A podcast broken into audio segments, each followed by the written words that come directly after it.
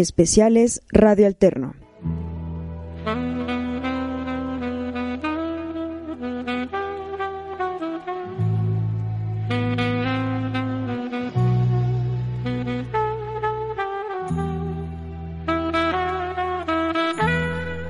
Bienvenidos al nuevo concepto de Radio Alterno, su programa Psicohistoria. Caminemos juntos los senderos de la historia y del alma de los seres humanos. Recorramos los sinuosos caminos de la mente de los seres humanos, de nuestro México y del mundo, desde un punto de vista objetivo de la psicología y de la historia, con la voz de su servidor, Héctor Gerardo Navarrete Colín. Bienvenidos a nuestro programa de hoy.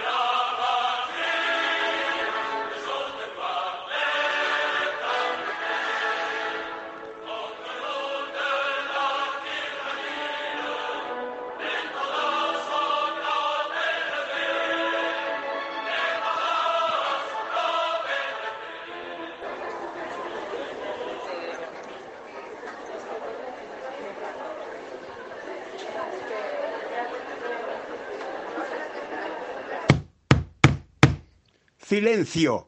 El Tribunal del Santo Oficio inicia su sesión de este mes de agosto del año de 1794 de nuestro Señor Jesucristo en contra del individuo llamado Antonio Amador José de Nariño y Álvarez del Casal. Señor fiscal, señale usted cuál es la causa que nos hace que nos reunamos el día de hoy, aquí, en este tribunal del Santo Oficio. Con gusto, su señoría, con gusto os daré la razón, motivo por el cual estamos reunidos en esta ocasión. Seguimos una causa criminal en contra de un individuo llamado Antonio Amador José de Nariño y Álvarez del Casal. Su casa fue incautado material prohibido. Efectivamente, la casa de este individuo de apellido Nariño ha sido allanada por el Santo Oficio y ahí, en Santa Fe de Bogotá, hemos encontrado en la casa de este tipo, de este individuo, material que la Santa Inquisición ha prohibido desde hace mucho tiempo. Este material se refiere específicamente a lo que se da en llamar la Acta de Declaración de los Derechos del Hombre y del Ciudadano. Este documento fue proclamado el día 26 de agosto del año de 1789 por la Asamblea Nacional Constituyente Francesa y fue de inmediato prohibida por el Santo Oficio en el Imperio Español y en todas sus colonias. Su Majestad, el rey Carlos IV, dio la orden de que todo documento emanado de la revolución en Francia fuera prohibido en todos los territorios españoles. Esta disposición se dio a conocer acá, en la Nueva Granada y en la ciudad de Santa Fe de Bogotá. Por lo tanto, el individuo de nombre Antonio Amador José de Nariño y Álvarez del Casal estaba perfectamente informado de este asunto y sin embargo osó publicar esta declaración. No solamente lo hizo para él mismo, sino que se atrevió a difundirlo a la comunidad, a la gente de Santa Fe de Bogotá. De esta manera, este hombre ha violado las órdenes de su Majestad Carlos IV, rey de España, y también de la Santa Madre Iglesia. Por lo tanto, es acusado como reo de alta traición. El señor fiscal, su señoría, ha dicho la verdad. Efectivamente, en mi domicilio, en Santa Fe de Bogotá, he publicado yo los derechos del hombre y del ciudadano, proclamados por la Asamblea Francesa. Es cierto, lo reconozco, y sin embargo defiendo el derecho de poder hacer esto, porque es importante que mi pueblo, la gente de Santa Fe de Bogotá, conozca este documento. Y no me arrepiento de haberlo hecho, Su Señoría. Y si pudiera hacerlo, lo volvería a hacer nuevamente. Señor fiscal, Continúe usted haciendo el desarrollo de la acusación en contra de este hombre de apellido Nariño. ¿Qué tiene usted que agregar, señor fiscal? Señor juez, lo único que yo podría agregar es que efectivamente ese texto, ese texto conocido como los derechos del hombre y del ciudadano, es una auténtica blasfemia y para eso le citaré simplemente algunos de esos artículos mencionados en tal declaración. El artículo número uno dice, los hombres nacen y permanecen libres, iguales en derechos. Las distinciones sociales solo pueden fundarse en el bien común. Y además, su señoría, habla de derechos naturales e imprescriptibles del hombre. Eso es una completa blasfemia. Esos derechos los otorga Dios y Dios los otorga a los soberanos, no a los hombres comunes y corrientes. Por lo tanto, este hombre no solamente está en contra de lo que dicen las autoridades, sino en contra de lo que dice el propio Dios.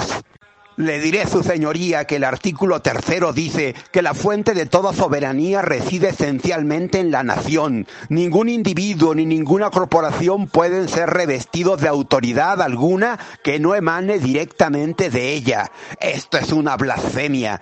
Esto es estar en contra del derecho divino y esto no se puede tolerar bajo ninguna circunstancia. Y estos derechos siguen planteándose, según ellos, de la siguiente manera. La libertad consiste en poder hacer todo aquello que no cause perjuicio a los demás. El ejercicio de los derechos naturales de cada hombre no tiene otro límite que los que garantizan a los demás, miembros de la sociedad, el disfrute de los mismos derechos. Esos límites solo pueden ser determinados por la ley. Esto es absurdo, es absurdo completamente. Esas situaciones, esos límites los imponen las autoridades y las autoridades en el imperio español son la corona, la monarquía y también la Santa Madre Iglesia. Toda esta declaración de la Asamblea Nacional Constituyente Francesa es una auténtica blasfemia y no podemos permitir que en territorio español esto se pueda llevar también a cabo. Esto definitivamente tiene que impedirse y acciones como la de este individuo, este señor Antonio Amador José de Nariño y Álvarez del Casal, tienen que ser castigadas. No se puede permitir. Estos individuos blasfemos, herejes, estos traidores, pretenden, dicen ellos en su artículo número 5, que la ley solo puede prohibir las acciones que son perjudiciales a la sociedad. Lo que está prohibido Solo para terminar, vuestra señoría, les diré que en el último artículo, en el 17, esta declaración de los derechos del hombre y del ciudadano se atreve a decir que siendo inviolable y sagrado el derecho de propiedad, nadie podrá ser privado de él, excepto cuando la necesidad pública legalmente comprobada lo exige, de manera evidente, y a la condición de una indemnización previa y justa. Ellos se atreven a decir que el derecho de propiedad es sagrado. Esto obviamente es una blasfemia. Esto no puede ser definitivamente tolerado. Para ellos, ¿qué es lo sagrado? Lo sagrado obviamente es Dios y nada más. Así es que este hombre tiene que ser condenado. En vista de todo lo anterior, este hombre, este individuo de nombre Antonio Amador José de Nariño y Álvarez del Casal, es condenado, es encontrado culpable y es castigado a la pena que amerita su traición. Es reo de alta traición y tiene que cumplir con una pena de 16 años de cárcel en la ciudad de Cádiz, en España. Así sea. Antonio Amador José de Nariño y Álvarez del Casal. Nuestro personaje nació en Santa Fe de Bogotá en el virreinato de la Nueva Granada, lo que ahora se conoce como Colombia. Su padre fue Vicente de Nariño y Vázquez, su madre Catalina Álvarez del Casal. Los dos habían nacido en Galicia, España. Se habían casado en el año de 1739. Cuando nació nuestro personaje ya llevaban 26 años de casados. Se habían casado muy jóvenes. Nuestro personaje fue su tercer hijo y todavía vendrían cinco hijos más. Nuestro personaje nació en la villa de Leiva, provincia de Tunja, Boyaca, actualmente Colombia. Estuvo casado con Magdalena Ortega de Nariño. Se casó cuando tenía la edad de 19 años muy joven, igual que sus padres. Con Magdalena tuvo seis hijos, Gregorio, Francisco, Antonio, Vicente, Mercedes e Isabel. Sus padres, los dos españoles, no eran gente rica y sin embargo tenían suficientes recursos para vivir en forma desahogada, aunque el gran número de hijos que tuvieron les hizo tener dificultades de carácter económico. De su niñez se sabe poco. Sin embargo, tuvieron la posibilidad sus padres de enviarlo a una buena escuela, San Bartolomeo Major College, el Colegio Mayor de San Bartolomé, un lugar destinado únicamente para gente con dinero. Efectivamente, por su situación social, nuestro personaje era un criollo y un criollo adinerado, bueno, si no de los más adinerados, sí con recursos para poderse dar el lujo de estar en un colegio tan importante como este que he mencionado. Nuestro personaje desde un principio destacó por ser un individuo autodidacta. Él encantaba la lectura y va a comenzar a comprar y a coleccionar libros. Se dice que llegó a tener más de dos mil libros y que en ellos aprendió gran parte de lo que él sabía. Era un apasionado defensor y admirador de las ideas de la Ilustración francesa. El pensamiento de hombres como el señor François-Marie Arouet, mejor conocido como Voltaire, los conocía él perfectamente. También a Jean-Jacques Rousseau y por supuesto a Montesquieu. Los admiraba y los conocía perfectamente. También la obra llamada La Enciclopedia. Este pensamiento ilustrado se fue forjando poco a poco en la mente de nuestro personaje. Pero antes de continuar hablando de la vida de nuestro personaje, hablemos de la época en que él nació. Hemos señalado que nació un 9 de abril del año de 1765 es decir, 15 años después de rebasada la mitad del siglo XVIII. Por lo tanto, nuestro personaje es un hombre del siglo XVIII. Cuando terminó este siglo, él tenía 35 años de edad. Pero ¿qué ocurrió en el momento en que él vino al mundo? Podemos decir que cuando él nació, el rey de España, Carlos III, llevaba seis años de estar gobernando al imperio español. Carlos III, hemos señalado ya en otras ocasiones, es el creador de las llamadas reformas borbónicas. Este intento que se hizo para modernizar a España y a sus colonias y ponerlos a la altura de las grandes potencias mundiales del siglo XVIII y que estaba ya anunciándose el siglo XIX. Este cambio era muy importante para el imperio español. España había pasado toda una época, la época de los Augsburgo, que fue la primera dinastía que gobernó España y este enorme imperio, y que obviamente en este caso había quedado rezagada.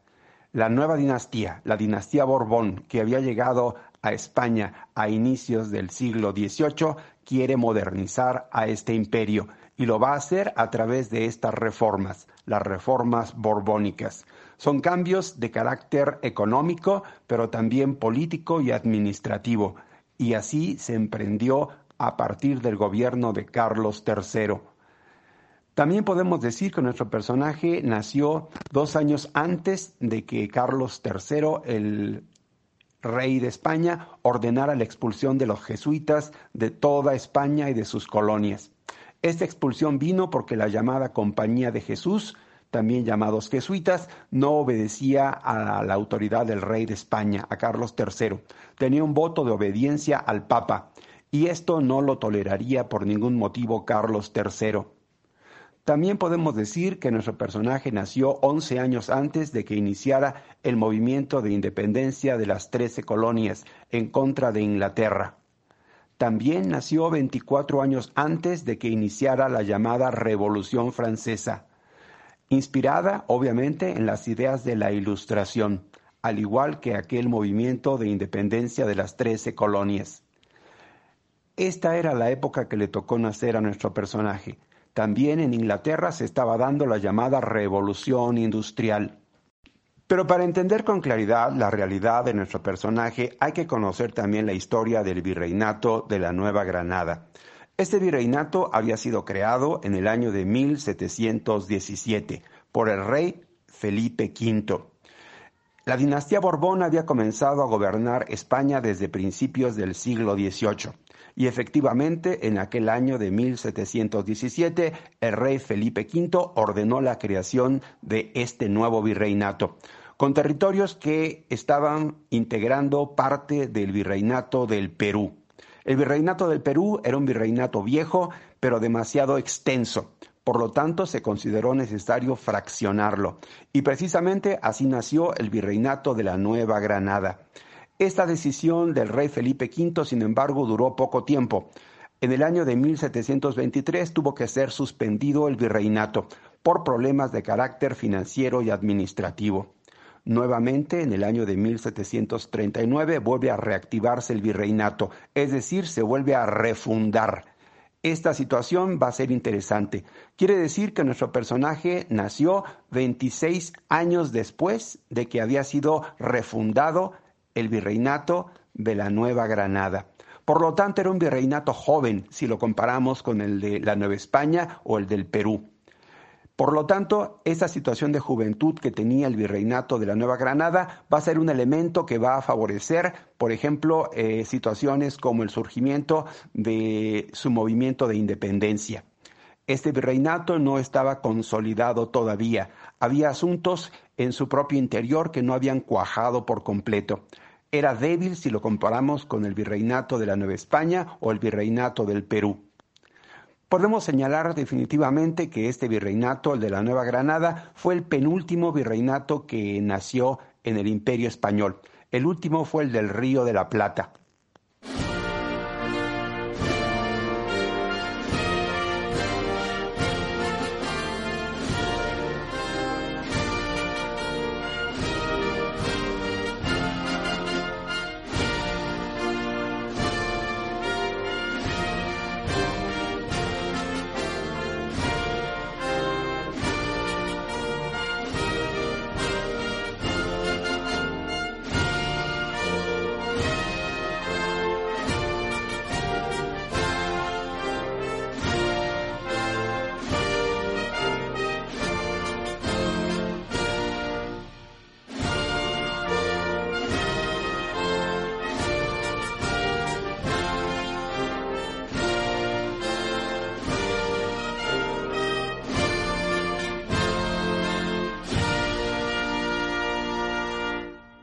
Virreinato de la Nueva Granada en su corta vida tuvo graves problemas.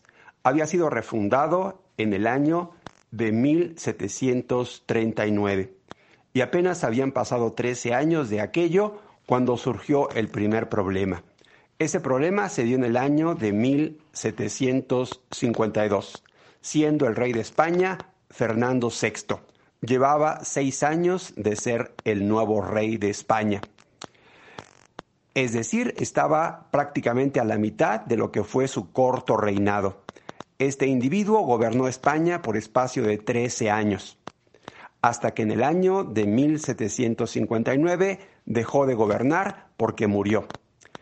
Va a subir un nuevo rey al trono de España. Su nombre es Carlos III. Carlos III también va a enfrentar problemas en la Nueva Granada.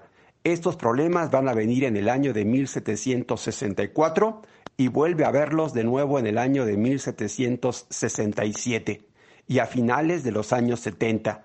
Pero el problema más fuerte se presentó en el año de 1781, con la llamada Rebelión de los Comuneros. Esta rebelión se dio primordialmente como una reacción en contra de las llamadas reformas borbónicas.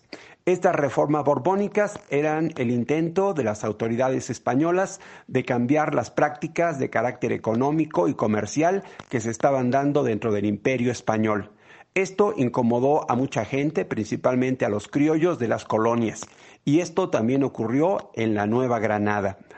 Una persona llamada Manuela Beltrán, al grito de muera el mal gobierno y vive el rey, se atrevió a desafiar a las autoridades españolas.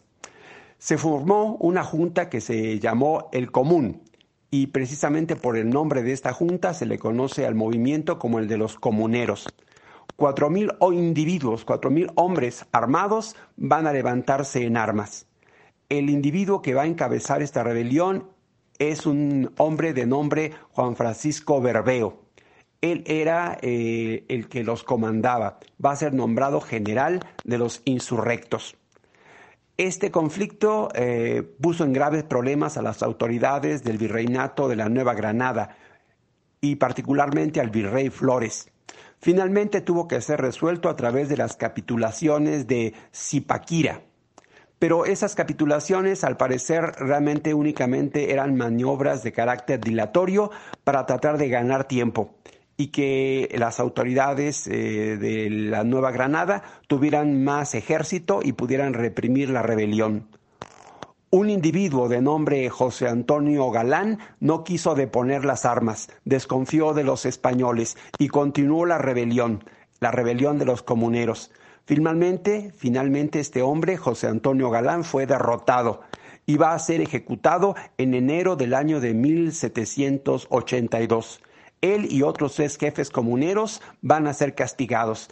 La pena que se les va a imponer va a ser terrible. Se les va a decapitar y se les van a arrancar las extremidades, los brazos y las piernas. Y cada una de ellas va a ser expuesta en diferentes lugares para escarmiento de toda la Nueva Granada. El castigo era terrible y ejemplar.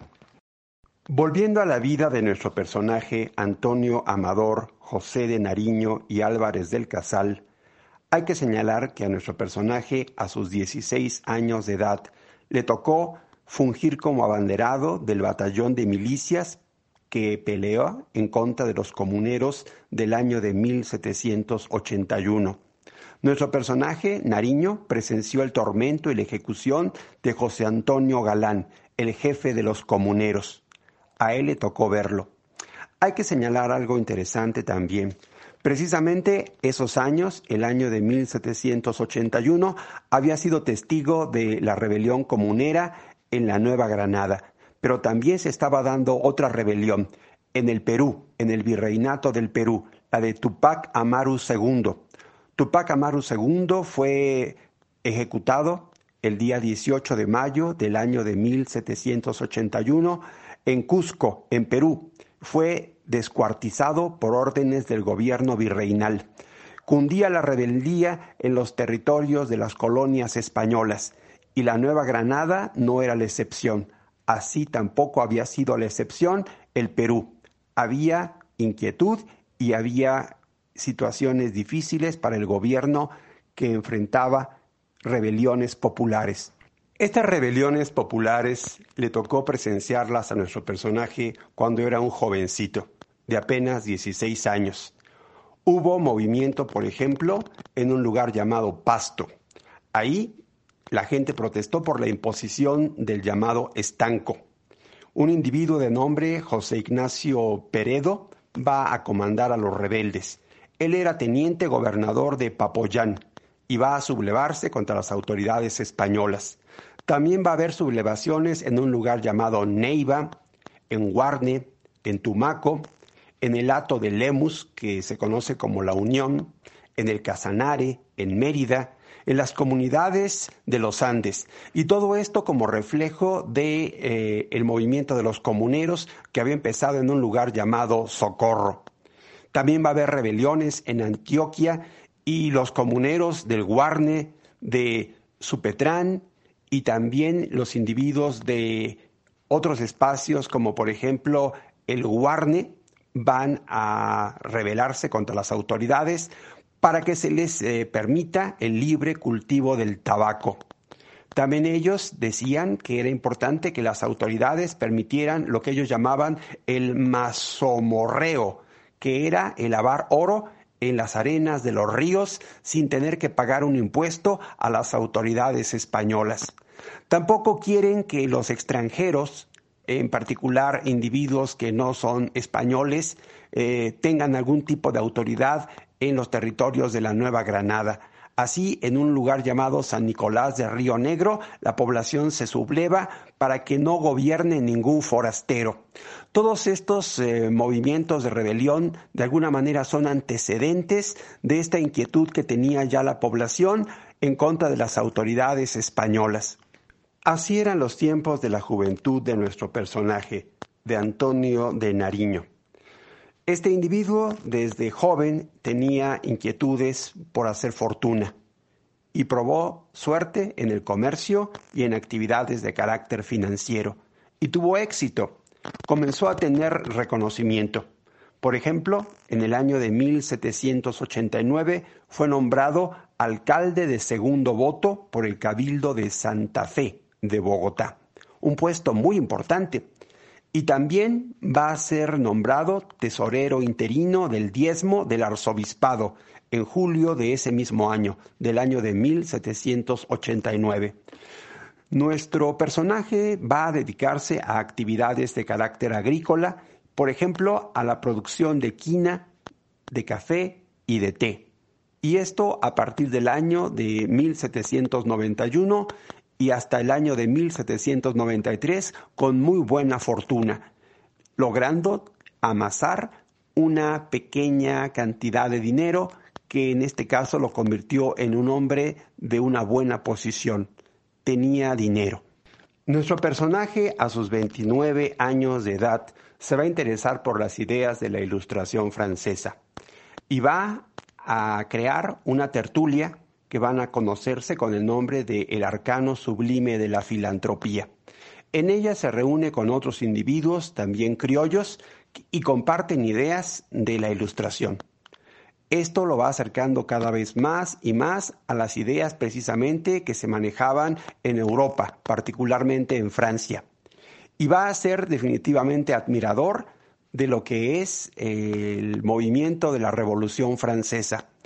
Y esto que llevó al triunfo de la revolución en el año de 1789 y que inspiró lo que se conoce como la Declaración de los Derechos del Hombre y del Ciudadano, que fue eh, promulgada el 4 de agosto del año de 1789, va a ser muy importante para él.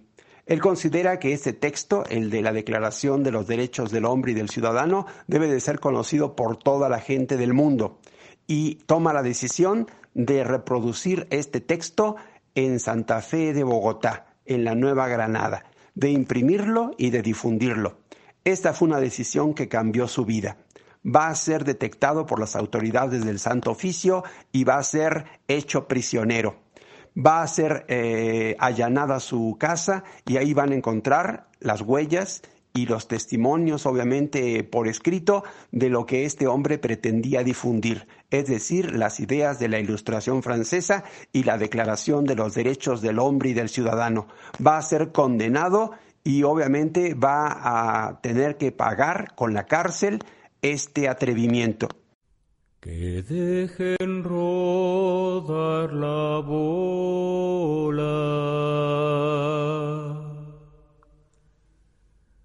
y que ruede sin malicia.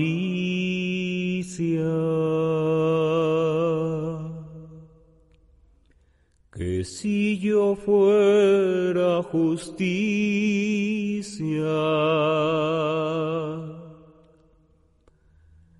no prendiera al que enamora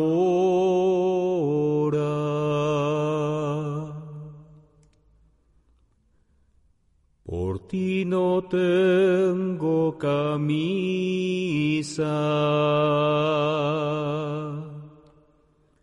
Por ti no tengo capote.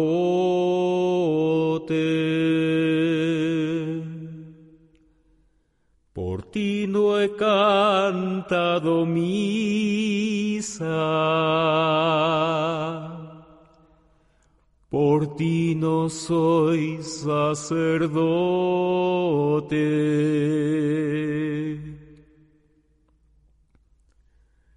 Por ti me olvide de Dios.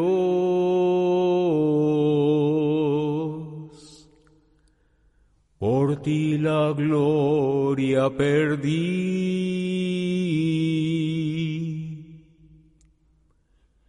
Por ti me voy a quedar.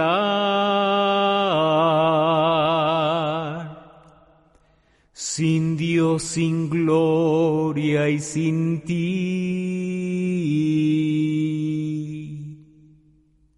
Cara de gato lumbrero, muñequito mal forjado, conmigo no seas osado, porque me ves prisionero.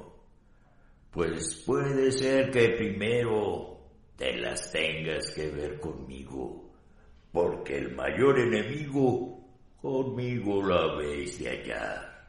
Si me quieres regañar, mostrando tu mando altivo.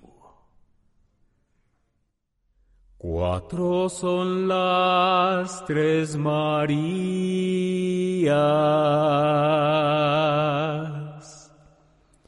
cinco los cuatro elementos, ocho las siete cabrillas,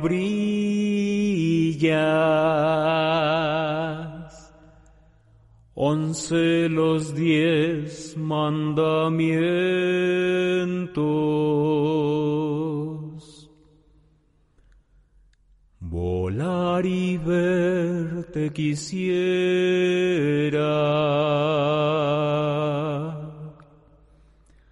como vuela el pensamiento.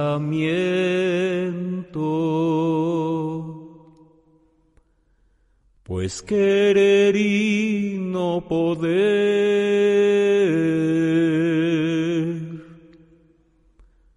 es mi mayor sentimiento.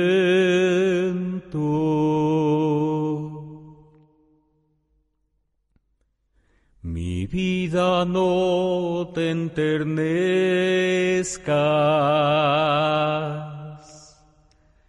Y porque ves que me voy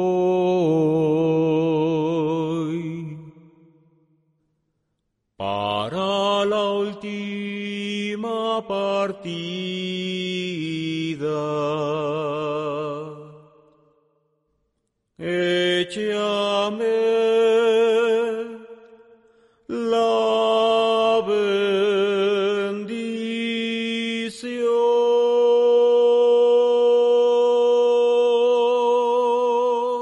Nuestro personaje fue condenado como reo de alta traición a la corona española y va a ser castigado con una prisión de 16 años.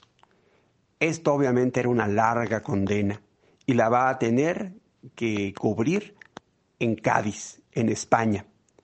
Va a ser trasladado hacia territorio español y ahí va a estar encarcelado. Cuando nuestro personaje apenas comenzaba su larga condena de 16 años, apenas había pasado poco tiempo y tuvo la idea de fugarse de la cárcel. Y lo va a hacer. ¿Qué ocurrió? A continuación lo escucharemos. Yo, Antonio de Nariño, aquí, en esta prisión de Cádiz, en estas terribles mazmorras de la Inquisición, he tomado la decisión. No puedo seguir estando aquí. Ya todo este año de 1795 la he pasado en esta terrible prisión, aquí, en la oscuridad, arrastrando cadenas, aquí, engrillado, de tobillos y de manos. No puedo seguir así. Marchitaré mi vida en este espacio y moriré olvidado de todos, No puedo permanecer en este espacio. Tengo que regresar a la Nueva Granada. Ya sé que allá hay gente que está luchando, luchando por lo mismo que yo. Hay individuos como Pedro Fermín de Vargas, como José Cortés de Madariaga, como Eugenio Espejo, o en Venezuela, individuos como Francisco de Miranda, que están luchando por lo mismo que yo quiero luchar, por esta libertad para nuestras tierras. Pero yo aquí, en este espacio, en esta prisión, en Cádiz, no puedo permanecer. Tengo que hacer algo por fuerza y liberarme ya. Y tiene que ser pronto. No dejaré transcurrir más tiempo. Este año, este año ha sido terrible. Está iniciándose un nuevo año, este del año 1796. Ya estamos en el mes de marzo y lo llevo por la contabilidad de estos días tan terribles que he vivido. Y este, este mes, este mes de marzo, tiene que ser el mes en que me tengo que escapar de este sitio y espero hacerlo. Espero hacerlo y no estar ya en este sitio. Mañana, día 17 de marzo, tiene que ser el día. Tengo que fugarme de esta prisión y espero hacerlo. Y efectivamente, nuestro personaje, Antonio Amador José de Nariño y Álvarez del Casal, lo logró. El día 17 de marzo del año de 1796 logró fugarse de la cárcel. Estuvo fugitivo algún tiempo y va finalmente a vagar por diferentes espacios en el campo, en lugares donde él estuvo en condiciones terribles y finalmente logra salir de la ciudad de Cádiz y embarcarse rumbo a América. Va a llegar a la ciudad de Santa Fe de Bogotá su ciudad el día 19 de julio del año de 1797 y ahí tomó una decisión. Se entregaría a las autoridades de la Nueva Granada. Las autoridades de la Nueva Granada ven con extrañeza esta situación. El virrey Pedro Mendinueta va a ordenar que este hombre sea hecho prisionero. Y efectivamente, nuestro personaje, Antonio de Nariño, de nuevo va a parar a la cárcel, pero ya no a Cádiz, sino ahí mismo, en la propia ciudad de Santa Fe de Bogotá. Va a permanecer recluido por algún tiempo. Y el tiempo que va a permanecer va a ser exactamente de seis años. Va a estar preso, pero en su propia ciudad. Después, en el año de 1803, eh, va a dársele una situación muy especial. A nuestro personaje se le va a ofrecer una reclusión domiciliaria. Quiere decir que va a seguir preso, pero en su propia casa. Esto obviamente es un cambio muy importante a la condición que tenía anteriormente. Y él va a aceptar. Obviamente que las autoridades de la Nueva Granada, a cambio de esta situación especial, van a solicitarle varias cosas a nuestro personaje. Uno de ellos es que colabore dando informes. ¿Qué tipo de informes podía dar nuestro personaje?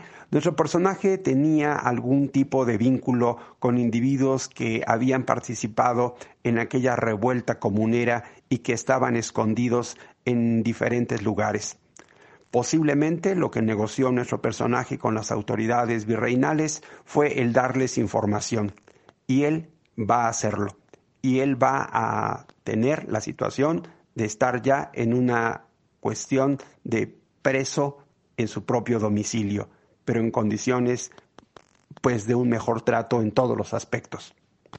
También las autoridades virreinales quieren que él les informe saben que él tiene vínculos con individuos del extranjero, particularmente con individuos con ideas de libertad para esa región. Y ellos saben que Inglaterra está muy interesada en intervenir en la Nueva Granada. De alguna manera, de manera, ellos piensan que nuestro personaje puede darles información acerca de la participación de los británicos en este asunto y van a comenzar a preguntarle acerca de este tema. ¿Qué tanto conocía nuestro personaje sobre esta situación? Realmente no se sabe a ciencia cierta qué tanto sabía. Si existía un plan británico para intervenir en la región de la Nueva Granada y de Venezuela, así es. Los británicos tenían contemplado una intervención. Esta intervención, decían ellos, tendría que venir por el Orinoco y tendrían que subir hacia territorios de la Nueva Granada, partiendo desde la provincia de Casanare, en los territorios de lo que actualmente es Venezuela. Este asunto de nuestro personaje lo conocía, sí, posiblemente sí estaba enterado, pero nada más, no tenía mayor información. Y esto fue lo que de alguna manera las autoridades virreinales pretendieron sacarle a nuestro personaje, a Antonio de Nariño. Nuestro personaje había sido condenado a 16 años de presidio y los va a cumplir. Una parte de ellos en Cádiz, muy poco tiempo. Después en la cárcel en Santa Fe de Bogotá. Y finalmente siete años en reclusión domiciliaria, pero preso. Finalmente, en el año de 1810, es liberado. Obtiene su libertad finalmente. Durante el tiempo que nuestro personaje cumplió con su prisión, habían ocurrido cosas. Una de ellas fue que en el año de 1808 los franceses invadieron España. Los ejércitos de Napoleón Bonaparte se apoderaron de la península ibérica. Particularmente en España, Napoleón Bonaparte le quita el trono a Carlos IV y a su hijo Fernando VII y pretende imponer como rey de España a su hermano José Bonaparte. Los españoles no lo van a aceptar y se van a lanzar a lo que se conoce como la Guerra de Independencia las colonias que tenía España en América viven una situación muy especial. Los criollos ven la oportunidad de lograr un cambio y este cambio sería el que ellos mismos pudieran gobernarse y que ya no gobernaran los españoles peninsulares. Tampoco quieren reconocer la autoridad de Carlos IV y en cambio reconocen la autoridad de Fernando VII como legítimo rey de España. En la Nueva Granada también van a ocurrir cosas y entre esas cosas va a ser que se va a formar el primer Congreso Neogranadino y este se va a dar en el año de 1810, año en que precisamente nuestro personaje logró su completa libertad. Y nuestro personaje, después de obtener su libertad, de inmediato va a unirse a esta situación de buscar la libertad y va a integrarse como miembro secretario de las sesiones del Congreso en diciembre del año de 1810. Obtuvo esa designación, secretario del Congreso, del primer Congreso neogranadino.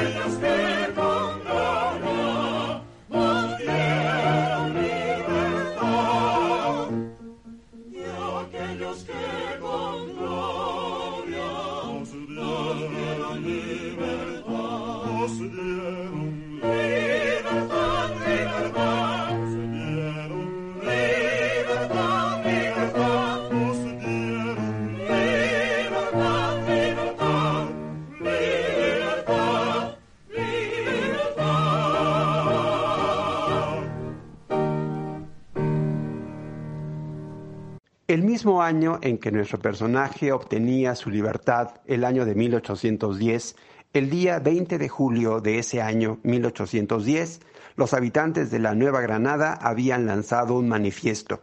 En este manifiesto desconocían a las autoridades españolas e iniciaban su propia vida de gobierno, es decir, se mandaban ellos mismos.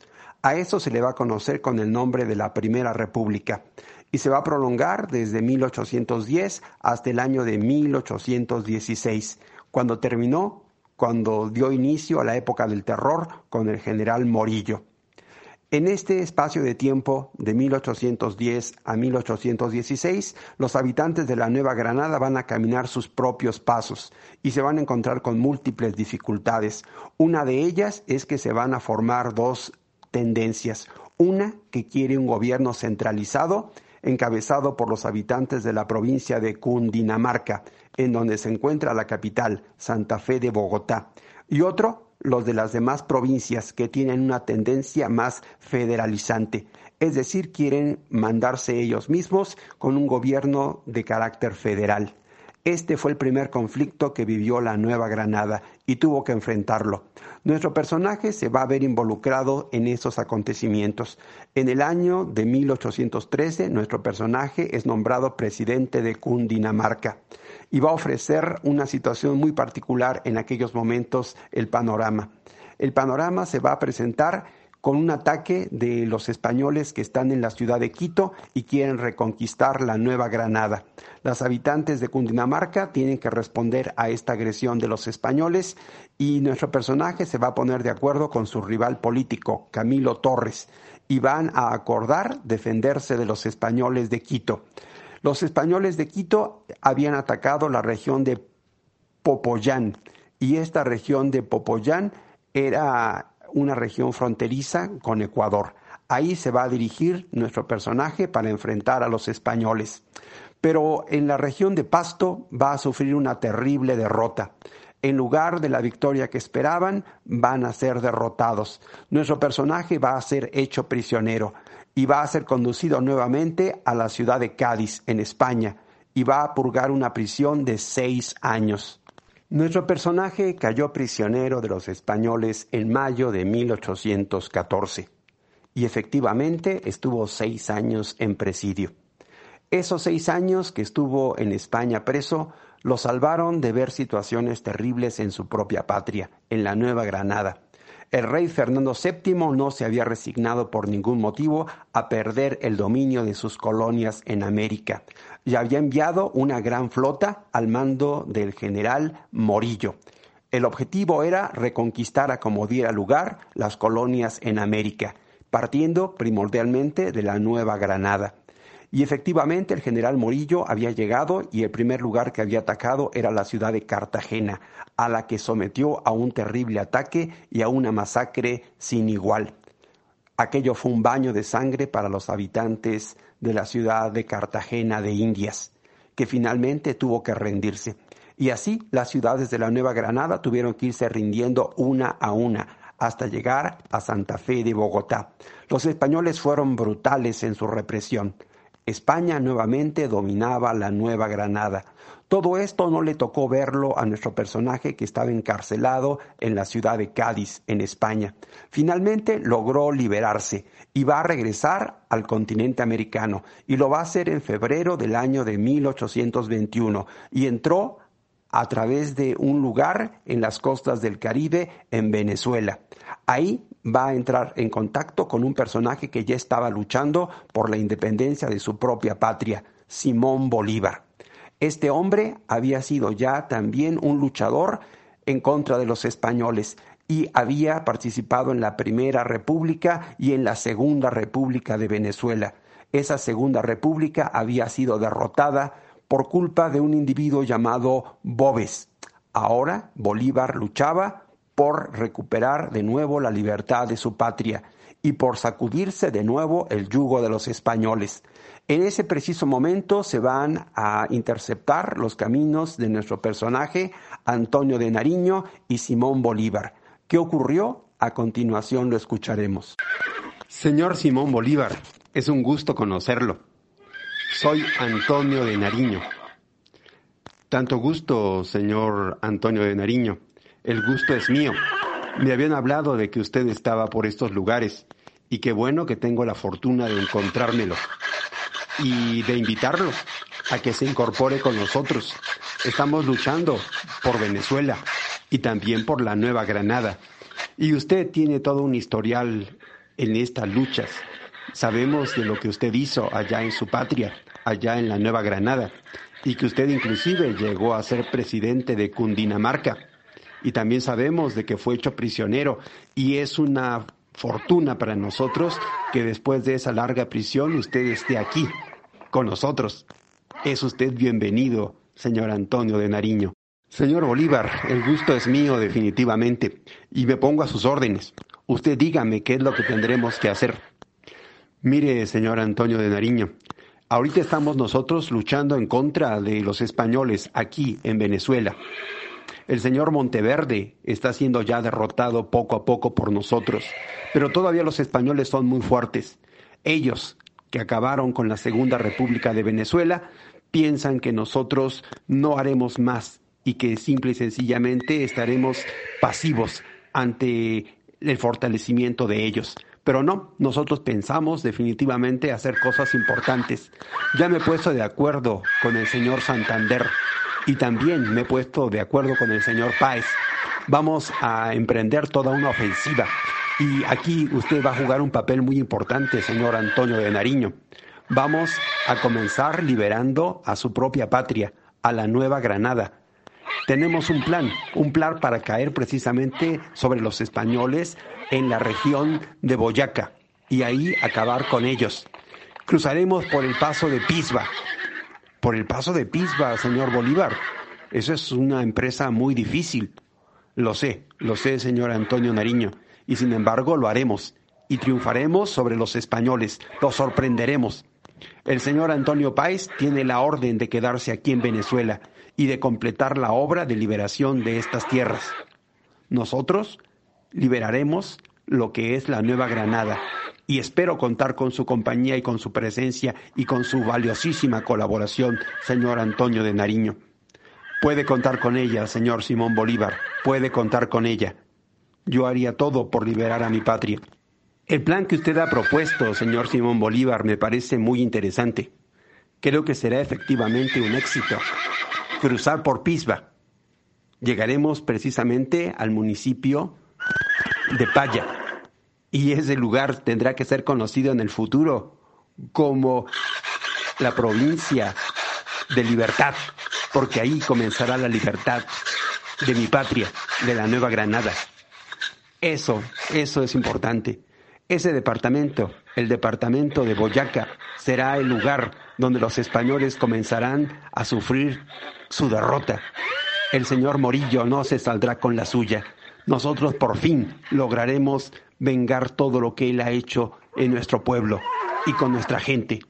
El señor Morillo será derrotado y el señor Juan de Sámano, el virrey, tendrá que irse, tendrá que retirarse. Cuente completamente conmigo, señor Simón Bolívar, cuente conmigo. A partir del momento en que nuestro personaje se unió a la causa de Simón Bolívar, la historia de nuestro personaje estará ligada íntimamente con el movimiento encabezado por el propio Simón Bolívar. Efectivamente, Simón Bolívar ordenó a su ejército cruzar por el paso de Pisba y llegar a lo que es el municipio de Paya, esto en territorio de la actual Colombia, a la provincia que ahora se llama Libertad, en el departamento de Boyaca, precisamente en la actual Colombia. Ahí se enfrentó con las tropas españolas.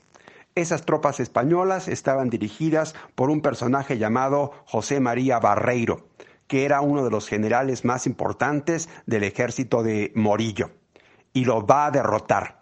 Los españoles fueron completamente derrotados. Esta victoria marca el inicio de la vida independiente, ahora sí en forma definitiva, de lo que había sido la Nueva Granada. La Nueva Granada va a transformarse y se va a convertir ahora en lo que se conoce como la Gran Colombia. Este era el proyecto que tenía Simón Bolívar. Simón Bolívar quería unir a Venezuela, a la Nueva Granada y a otros territorios como por ejemplo Ecuador, Perú y el Alto Perú y formar una sola gran nación. Esta gran nación se llamará la Gran Colombia. Se le va a unir también Panamá. Ahora, la Nueva Granada ha triunfado es independiente y ahora se va a comenzar a organizar. El señor Simón Bolívar va a seguir al frente de los ejércitos queriendo liberar, en este caso ahora, a Ecuador. Y va a encargar al señor Santander el gobierno de la joven nación, a la que ahora van a llamar la Gran Colombia.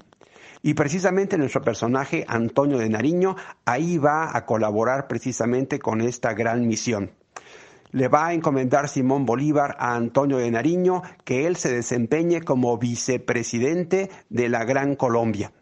Lo hará como presidente el señor Santander en ausencia del señor Simón Bolívar. Estos individuos van a gobernar a la joven nación, a la Gran Colombia. El señor Antonio de Nariño ya tenía experiencia en las actividades de carácter eh, de gobernar. Habíamos dicho que él había sido presidente de Cundinamarca en el año de 1813, pero anteriormente a esto había sido el tercer presidente de las Provincias Unidas de la Nueva Granada, del año de 1811 al año de 1813. Es decir, tenía amplia experiencia en el aspecto administrativo y político, y por eso le fue encomendada esta importante misión por Simón Bolívar.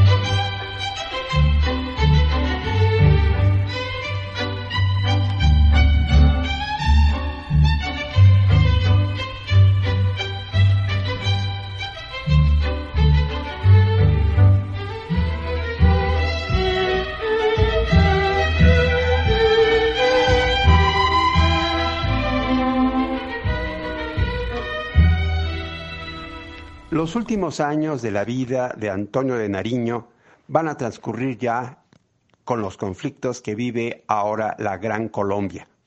Nuestro personaje va a fallecer el día 13 de diciembre del año de 1823. Quiere decir siete años antes que el propio Simón Bolívar. Los últimos tiempos de la vida de Antonio de Nariño transcurrieron precisamente entre los conflictos que tenía Bolívar con el señor Santander. Cuando el señor Santander pretendía quitarle autoridad a Bolívar y restarle la fuerza que él tenía, quitándole el mando del ejército de la Gran Colombia, el que se opone a esto es el señor precisamente Antonio de Nariño. Él va a señalar que Bolívar sigue siendo muy importante para la Gran Colombia y que no es adecuado quitarle este puesto. Hubo votación y finalmente, gracias al voto de Antonio de Nariño, Bolívar pudo conservar su cargo y no fue removido de ese puesto, del de jefe del ejército. Esto quizás fue la última acción importante que tuvo el señor Antonio de Nariño en la vida política de la Gran Colombia. Después se retiró a su lugar. Su lugar era la villa de Leiva, en Colombia, y ahí encontró finalmente la muerte. Él murió víctima de bronconeumonía y de tuberculosis. Estas enfermedades posiblemente las adquirió de tanto haber estado en la cárcel. Recordemos que en diferentes momentos de su vida él estuvo prisionero y estas afecciones que él tuvo pues posiblemente son secuelas de aquellos tiempos en los que él vivió encarcelado. Así llegaba a su final la vida de este personaje, Antonio Amador José de Nariño y Álvarez del Casal. A continuación haremos el análisis psicológico de la figura de Antonio de Nariño.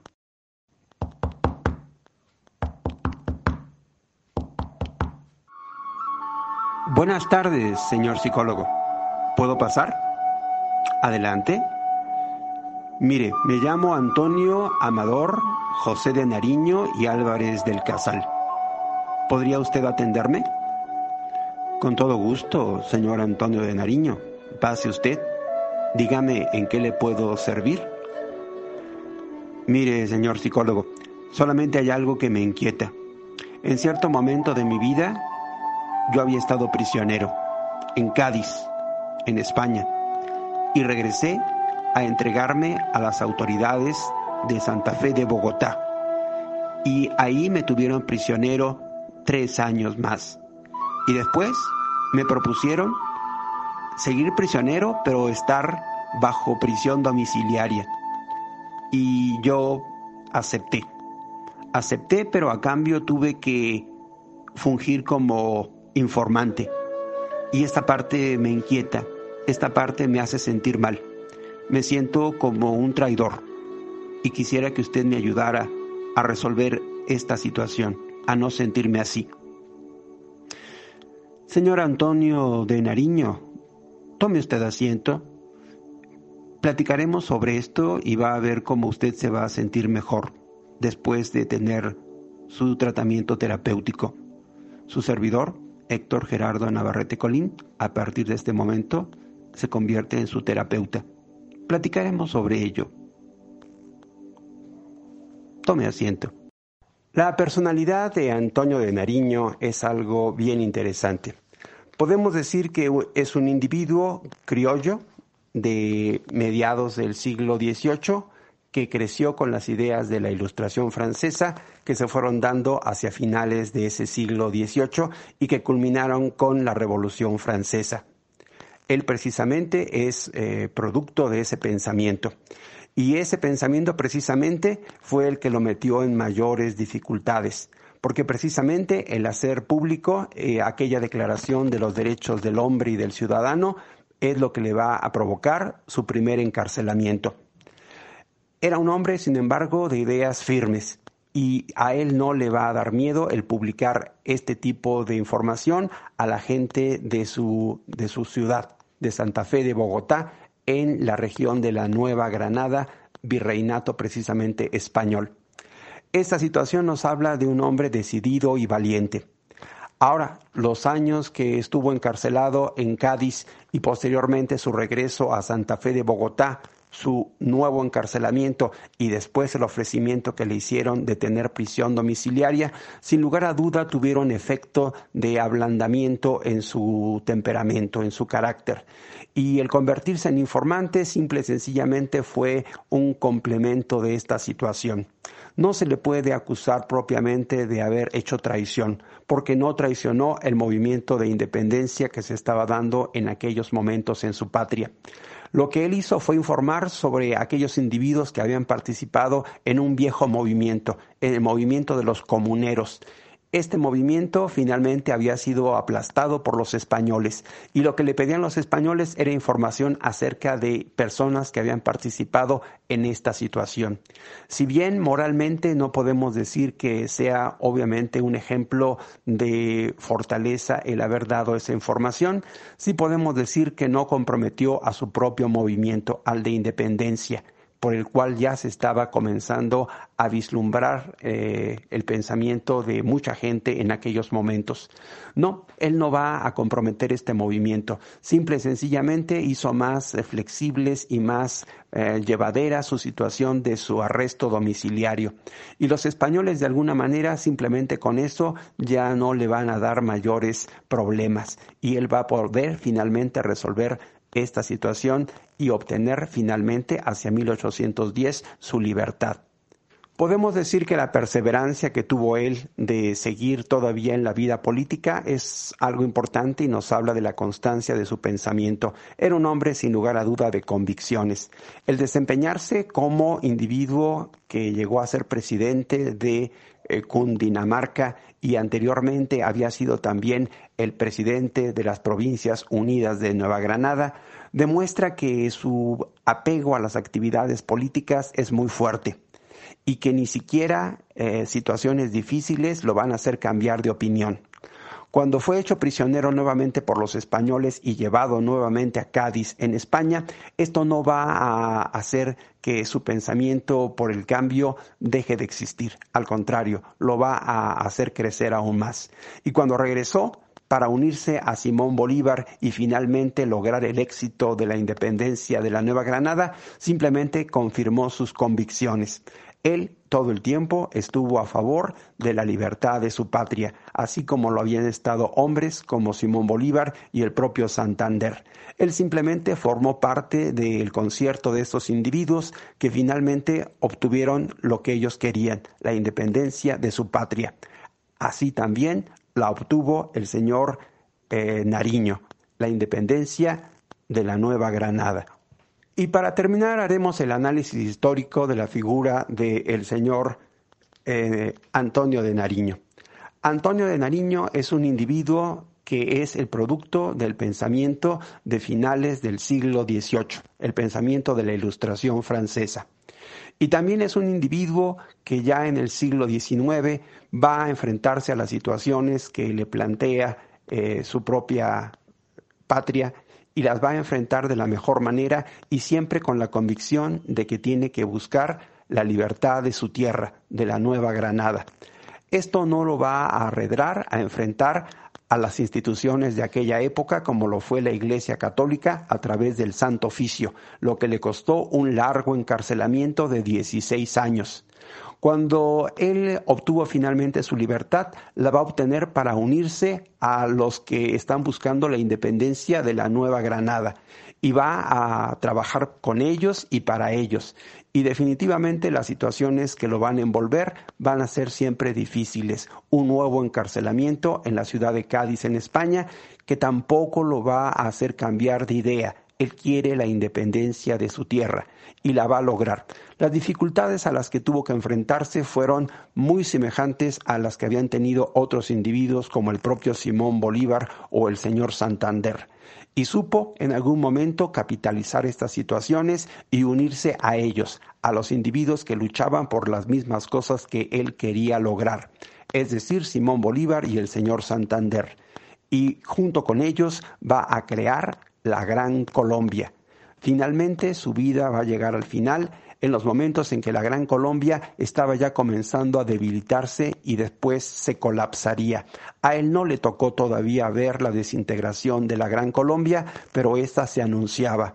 Y la vida del propio Simón Bolívar también va a verse en una situación muy particular de conflicto. En estos momentos fue cuando terminó la vida del señor Antonio de Nariño.